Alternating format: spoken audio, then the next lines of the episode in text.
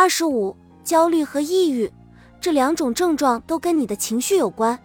焦虑是一种担心、恐惧或难以集中注意力的整体感觉。抑郁也很常见，表现为无精打采或对任何事情都不感兴趣。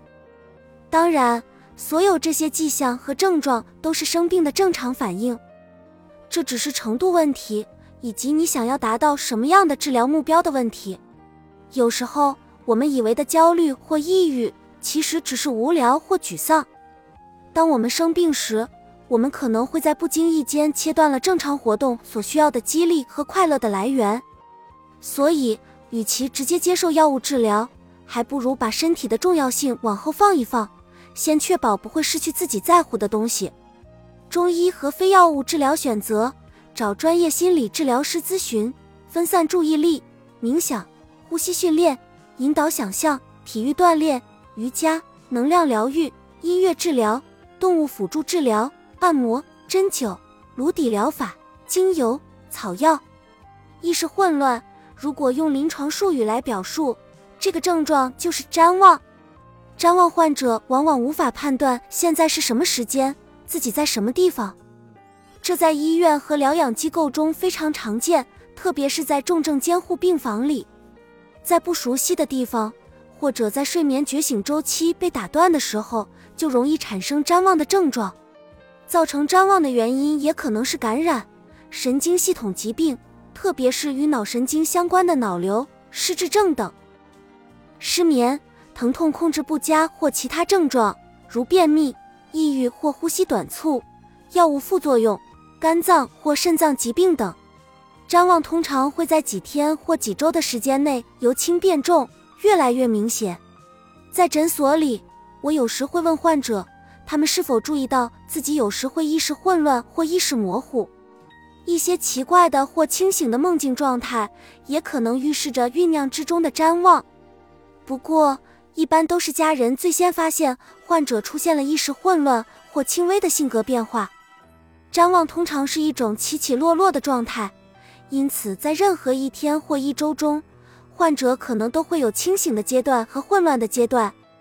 一般晚上情况可能会变得更糟，或者说更明显。所以，瞻望有时也被称作日落综合征。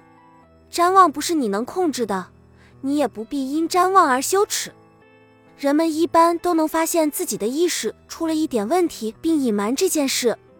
不论是患者还是照顾者，都可能会因为觉得太羞耻或太害怕而不敢提及自己出现了瞻望的早期迹象。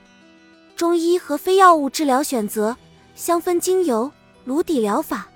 动物辅助治疗、针灸，写给照顾者，因为瞻望意味着患者在很多时候意识不到自身的状况，所以作为照顾者，你需要注意观察，并把情况告知医生。瞻望通常都需要药物治疗，不过也有一些你可以尝试为患者做的事，试着去纠正患者的睡眠或觉醒周期，鼓励他在白天保持清醒，多晒太阳。晚上再睡觉，出门散散步，从床上起来坐到椅子上等无痛苦的身体活动都是有帮助的。另外，请尽可能保证患者摄取充足的水分。随意聊聊天，这可以帮助患者重新定向到现实生活，也有助于发现问题所在。只和患者聊一些基本话题，比如：你今天早上见过护士吗？或者今天天气真好啊，是吧？谈谈熟悉的人和最近发生的事情，这样做的目的是帮助患者保持现实定向。但是要记住，患者不能控制自己的思想，注意不要评判他，也不要无意中让患者感到尴尬。如果患者对错误感到慌乱，只会让情况变得更糟。跟着他的情绪走，如果讨论引起了不安情绪。那就暂停一下，先岔开话题。如果患者弹性不错，感觉舒服，那就继续这个话题谈下去。把患者熟悉的物品放在他周围，如照片或最喜欢的杯子或艺术品之类的。别忘了患者的眼镜或助听器。把一个时钟放在患者视线范围内，或者确保患者是在一个有窗户的房间里。这可以帮助患者在无需询问的情况下找回现实定向。便秘，临床医生常常忽视重症患者的便秘症状，然而便秘可能会引起或加重疼痛、恶心、食欲不振、气短、疲劳，甚至谵妄。便秘常常伴随许多疾病而来，而且最常见的处方药，比如阿片类药物，哪怕只有很小的剂量，也会导致便秘。行动不便、神经系统功能障碍和脱水也是导致便秘的常见原因。无论你生病前的正常排便习惯是什么，都是你现在应该追求的目标。我们的胃肠道布满了分泌液体的腺体，消化液会不停地翻转并落入肠道。不管你摄入的食物有多少，消化系统里的所有东西都要一直移动，直到难以消化的食物或废物排出体外才是正常的。如果每天排便是你本来的习惯，那么无论你吃多或吃少，都应该每天排便。唯一的例外是生命的最后几天，那时候努力排便可能既不切实际，也没有益处。有时患者会说自己腹泻，但实际情况可能只是排泄物中的水样部分从压实堵塞的粪便周围渗漏下去了。等待排便的时间越长，大便就越硬。也就越难在肠道内移动。如果距上次排便已超过三天，你可能需要灌肠，甚至手动排便，即用手指或特殊工具松开和取出粪便。如果可以的话，最好请专业人士来帮忙。在服用阿片类药物时，除非你能摄入大量的水，否则不要同时服用纤维补充剂。纤维会使粪便粘稠，导致排便更加困难。尤其是在水分摄取不足的情况下，中医和非药物治疗选择：喝水，饮用加了新鲜柠檬汁或酸橙汁的温水，咀嚼茴香籽，散步，腹部按摩，针灸，指压疗法，反射疗法，饮用西梅汁，生物反馈疗法和其他放松技巧，顺势疗法，食用亚麻籽油，用草药如番泻叶或三果宝。腹泻，从医学角度来说。我们更希望你大便的次数较多，而不是较少。有时，我们对腹泻持积极鼓励的态度，比如肝功能衰竭的晚期，腹泻可以防止毒素在患者的身体中累积。但是在开始服用非处方药之前，但凡新发腹泻，你都要找临床医生讨论相关情况。腹泻有可能只是失禁导致的，需要积极进行皮肤护理，及时涂抹药膏。腹泻也可能是在提醒你应该改变药物的类型或剂量。另外，如果你自行服用止泻药物，就很容易走向另一个极端，导致便秘。中医和非药物治疗选择：华蓣树粉、芦荟汁、角豆树粉、益生菌、发酵食品、清淡的食物如香蕉、米饭或烤面包、电解质补剂、洋甘菊和薄荷茶、泡过多次的红茶。口干。口干比较学术一点的名称是口腔干燥症。口干是重症晚期患者常见且持续的症状。口干可能的原因有脱水或血液循环不畅、腺体功能崩溃、口腔细菌过多、药物的副作用等。找医生检查一下，确认是否为鹅口疮之类的病毒感染。中医和非药物治疗选择：加柠檬的温茶，使用漱口水。摄取充足水分，针灸、唇膏、人工唾液制品，吃点酸味的糖果、含片或冰片，冰西瓜、冻蓝莓、腰果碎。疲乏，这里说的不是有点困意，需要午睡休息一下，或能量饮料提神。休息并不能消除这种疲乏，而且你会觉得每天所需的能量也越来越难以补充上。导致这种症状的原因太多了。很难知道该如何治疗，例如贫血会导致疲乏，失眠和感染也会导致疲乏，抑郁症也可能表现为疲乏，疼痛和其他症状，特别是没有得到治疗的症状，也会导致疲乏，反之亦然。更让人困惑的是，许多治疗疼痛和其他症状的药物也会导致疲乏，化疗、某些降压药和抗抑郁药，以及其他许多种药物。都有可能导致这种强烈的能量匮乏状态。中医和非药物治疗选择：锻炼，只有睡觉时才躺在床上，休息的时候换一个位置，参与社交活动、呼吸训练、瑜伽、按摩、能量疗愈、精油、动物辅助治疗、颅底疗法、针灸、打嗝。没错，打嗝也是一种症状。横膈膜易受刺激，所以任何压迫或导致发炎的东西，无论是来自横膈膜上方的胸部，还是下方的腹部，都可能引起打嗝。肺炎、胸膜炎、肝病、食道反流或鹅口疮都可能引发打嗝。打嗝这种症状听起来很一般，但如果持续几个小时或几天，会非常影响生活质量。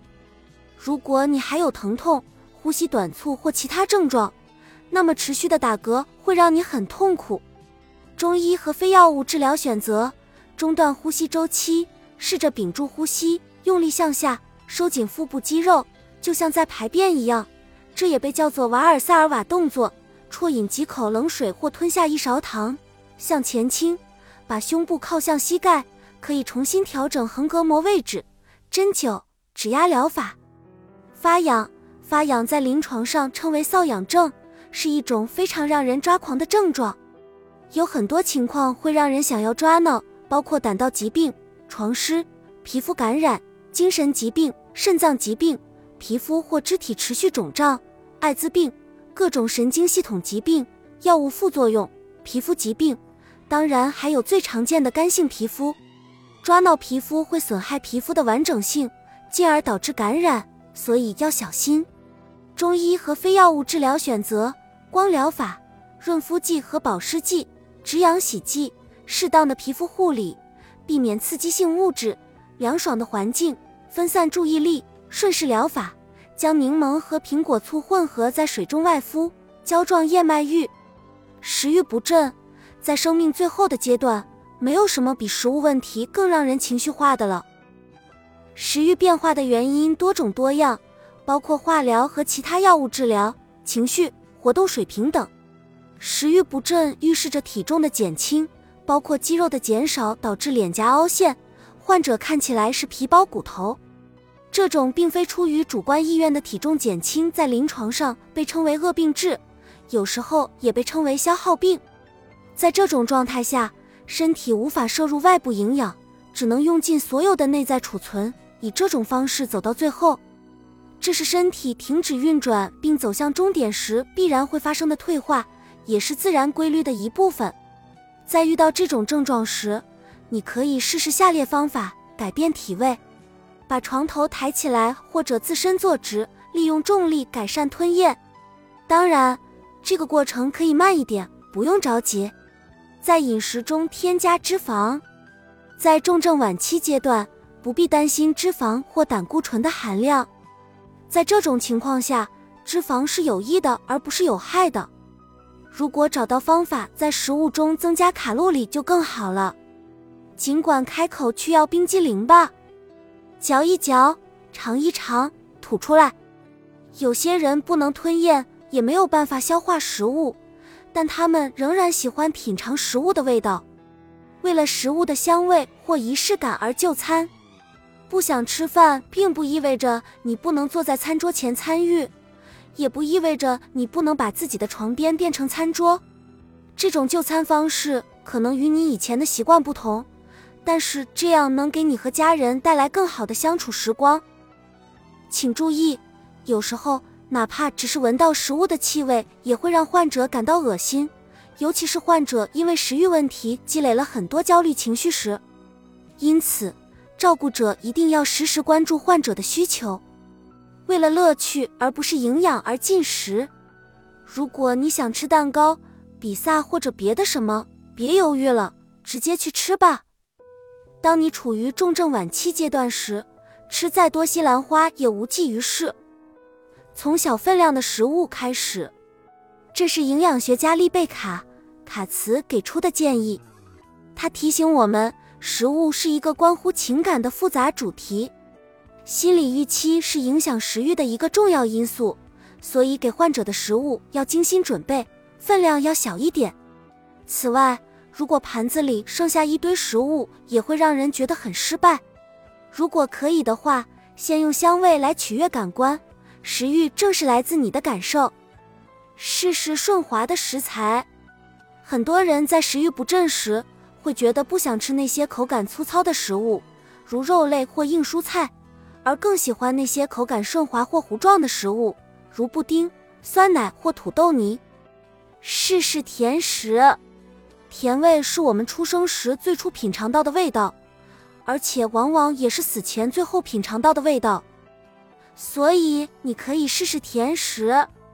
药物对晚期疾病引起的厌食症的帮助有限，但在某些情况下可能在短期内是有效的。尽管如此，几乎没有什么方法可以打破食欲减退的自然规律。而且，即使药物能够成功的刺激食欲，也不可能延长寿命。写给照顾者需要注意的是，不想进食并不代表缺乏生存意志或单纯想死。我曾听到无数人说过“不能让爸爸饿死”之类的话，但是在重症晚期，食欲不振以及相应体重下降只是死亡即将到来的迹象，而不是导致死亡的原因。你能做的最安稳的事就是鼓励患者饮食，但不要强迫，尽力而为。同时也要明白，到了某些时候，饮食就不是需要考虑的问题了。尽管看起来有点可怕。但你的亲人并不会因饥饿而死亡。恶心导致恶心的原因有很多，有的与消化系统相关，有的与消化系统完全无关。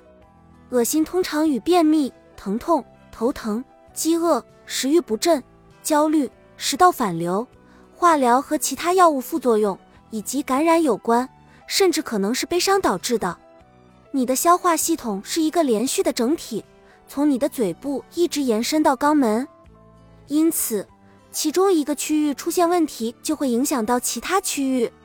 更重要的是，由于我们的神经系统是连在一起的，任何器官的感觉都可能影响到身体的其他部位。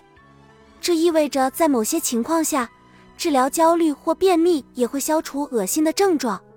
中医和非药物治疗选择：生姜、薄荷、柑橘。茴香茶、气泡水加葡萄、针灸、治压疗法、防晕止吐手环。疼痛，疼痛是一种极其强大的力量，可以压垮最坚强的人。但我们每个人经历疼痛的方式会有所不同，会受到外界刺激、生理功能、情绪和性格等因素的影响。可以说，所有的症状都是如此。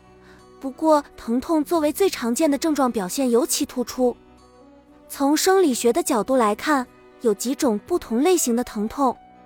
一种重要的亚型称为神经性疼痛或神经病变。神经性疼痛是根源于神经本身的一种疼痛。在其他类型的疼痛中，神经都在尽职尽责地传递信号，告诉你的大脑你身体的某些部位出了问题。但是神经性疼痛的问题出在神经本身。神经病变的原因有很多，甚至可能是糖尿病造成的。如果患者患有绝症，那么神经性疼痛通常是肿瘤或化疗药物损害的结果。神经性疼痛可能令人特别烦恼，既是因为它带来了负面的感受，也是因为它并没有向你传达任何有用的信息。例如，患有足部神经病变的人可能会坚称他的脚着火了。但显然不是这样，在大多数情况下，无论是何种类型或原因，在临终阶段治疗严重的疼痛都需要使用药物。如果药物效果不佳，可以询问你的医生是否可以通过做手术达到止痛的效果，比如神经阻断术或植入止痛泵。中医和非药物治疗选择：冰敷、热敷、针灸、生物反馈与行为矫正、动物辅助治疗。经皮神经电刺激、音乐疗法、冥想、心理治疗、拥抱、牵手、能量疗愈和运动锻炼、按摩、草药、呼吸急促。呼吸急促用临床术语表述是呼吸困难症，有时也被称为空气饥渴症。对于患有某些类型的充血性心力衰竭、肝病、肺病、肺炎、哮喘、全身性过敏反应、肺部或腹部积液、肋骨骨折。焦虑或神经系统疾病的人来说，这是一种常见的症状。一般来说，大多数人都难以长时间忍受远高于每分钟二十次的呼吸频率。中医和非药物治疗选择、环境气流、调整姿势、针灸、呼吸训练、引导想象、冥想、能量疗愈、香氛精油、音乐治疗。写给照顾者，有一种办法可以让你感受到你所爱的人正在经历什么，那就是与他同步呼吸。这样有时也能让患者的呼吸频率和节奏稳定下来。辅助供氧，当你呼吸急促时，想要获得更多氧气是一种自然反应。辅助供氧通常都是有益的，但并非绝对如此。当一个人濒临死亡时，辅助供氧不太可能帮助他延长生存时间，或者让他感觉更舒服。事实上，在这种情况下，辅助供氧反而会让患者不舒服，因为辅助供氧一般是通过鼻导管或氧气面罩输送氧气，并且会发出尖细的声音，导致患者很难与外界沟通。随着时间的推移，干燥的氧气和供氧设备会擦伤皮肤，并让皮肤变得干燥。话虽如此，也有人非常依赖吸氧，觉得这样很舒服。重点注意。氧气是助燃的，所以如果患者吸烟，很可能会引发爆炸性火灾之类的事故。皮肤破损，皮肤是人体最大的器官，它保护我们免受感染，调节我们的体温，并让我们有了触觉，而触觉正是我们探索周围环境、感受生命的主要手段。当你行动不便，身体状况越来越差时，必然会遭遇一定程度的皮肤刺痛和损伤。在行动不便或身体功能受损的患者身上，皮肤受创是很常见的。这些创伤都是从皮肤发红或敏感、易痛开始的。血液循环不良导致皮肤疼痛，并使皮肤变得脆弱，容易受伤。患者的感觉往往会受到糖尿病或神经病变等疾病的影响而变得迟钝，很容易在不知不觉中伤到自己。你的皮肤一旦在重症晚期阶段受创，通常都不可能愈合。在这种情况下，只能减缓皮肤溃烂的速度，并在临终阶段尽量保持舒适。为什么？因为你的身体正在全面溃败，皮肤只是其中一个方面。此外，你可能无法在保持舒适的前提下，通过移动身体来减轻皮肤压力。也就是说。这样做的伤害大于帮助。与其他症状一样，最好的做法是尽量预防出现皮肤溃烂。在这种情况下，治疗与预防的意义大致相同。预防更多的是依靠行为改变，而不是使用药物。下面列举的，与其说是用药物治疗，不如说是一些维护皮肤完整性的方法。每天检查你的皮肤是否有痛点。水泡和其他任何可能引起感染的地方，保持皮肤的清洁和干燥。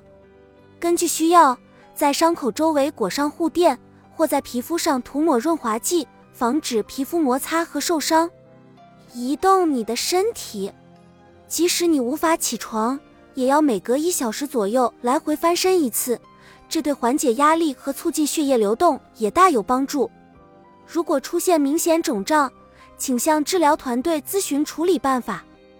一般措施包括穿戴医用压缩袜、淋巴水肿按摩或使用利尿剂。大小便失禁的情况需格外小心，因为潮湿会加剧皮肤溃烂。换句话说，就是要勤换衣物。在双腿之间放一个枕头，减少骨头之间的摩擦。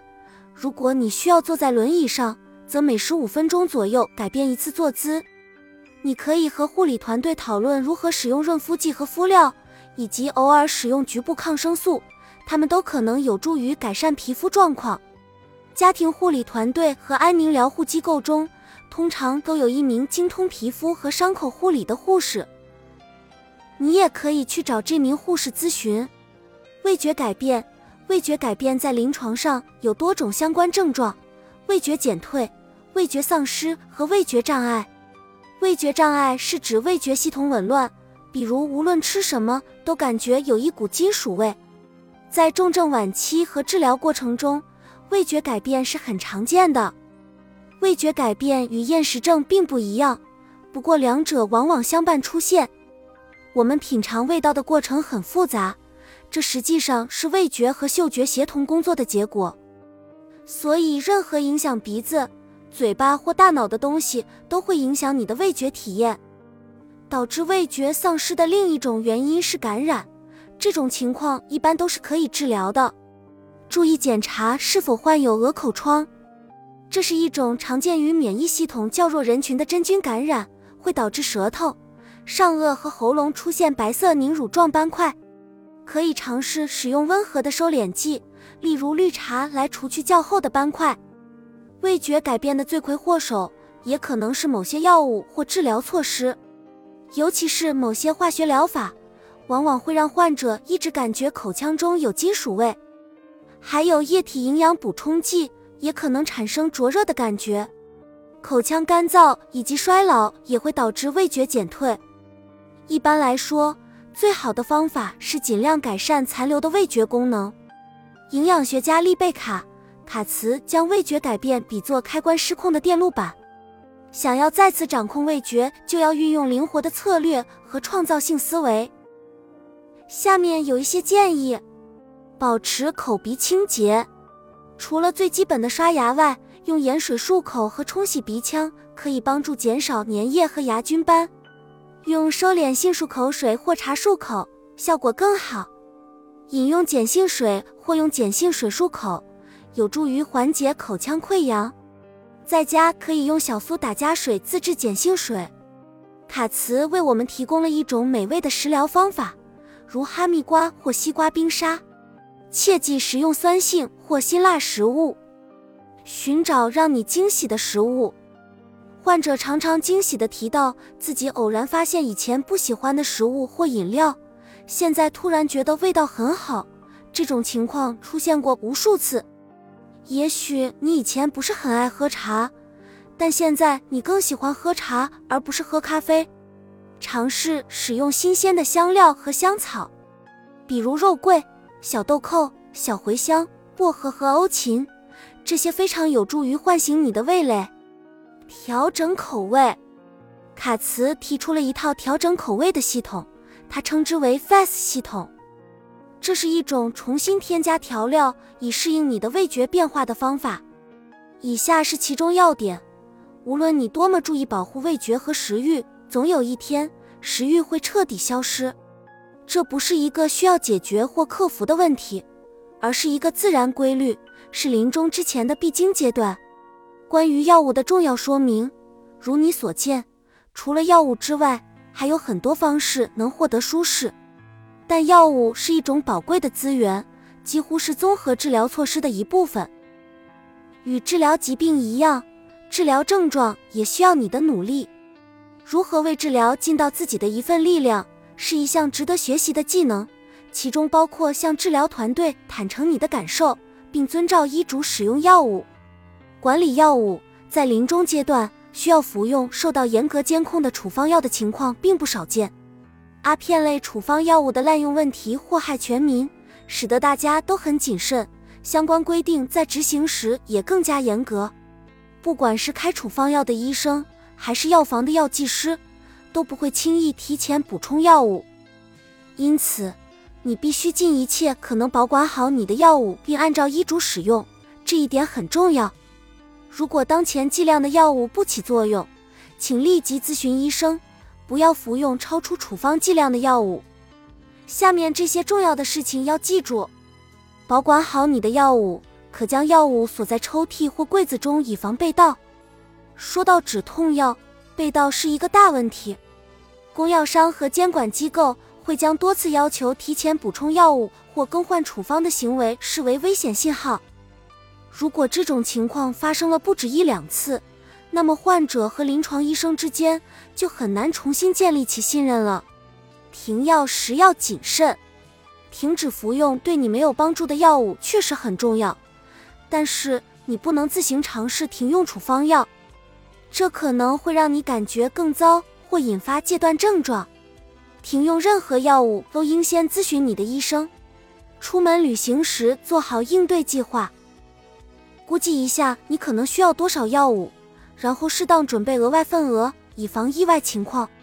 使用药品分装盒或者每次用药都做好记录，最好是能双管齐下，这有助于确保你按时服药，并且避免丢失药物。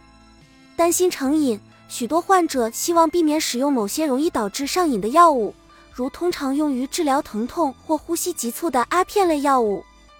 虽然药物成瘾是一个严重的个人健康和社会问题，但药物成瘾与药物耐受或药物依赖并不是一回事。了解其中的差别对患者会很有帮助。药物耐受是我们的身体习惯了药物以后出现的情况。这意味着我们需要服用更多药物才能获得原来的药效，这是在使用很多药物过程中都会出现的正常现象。服用更多药物并不意味着一定会造成更多伤害。药物耐受本身并不构成威胁。药物依赖意味着你的身体已经开始依赖药物来维持正常运作。换句话说，只有当你突然停药才会遇到问题。关于这种现象，有一个可怕的概念——戒断反应。例如，停服某些类型的降压药，意味着你的血压可能会飙升；抗抑郁药如果停药过快，也会引起戒断症状；一些止痛药也会引发这种情况。药物依赖与药物耐受一样，也是一种正常现象，本身并没有风险。如果你需要停止任何此类药物，一般可以通过与医生沟通，慢慢减少剂量来避免引发戒断反应，并逆转药物依赖。在生命最后的阶段，对于药物成瘾或过早死亡的恐惧通常是没有根据的，不应影响阿片类药物的使用。处在这一阶段的人已经没有足够的时间或精力去上瘾了。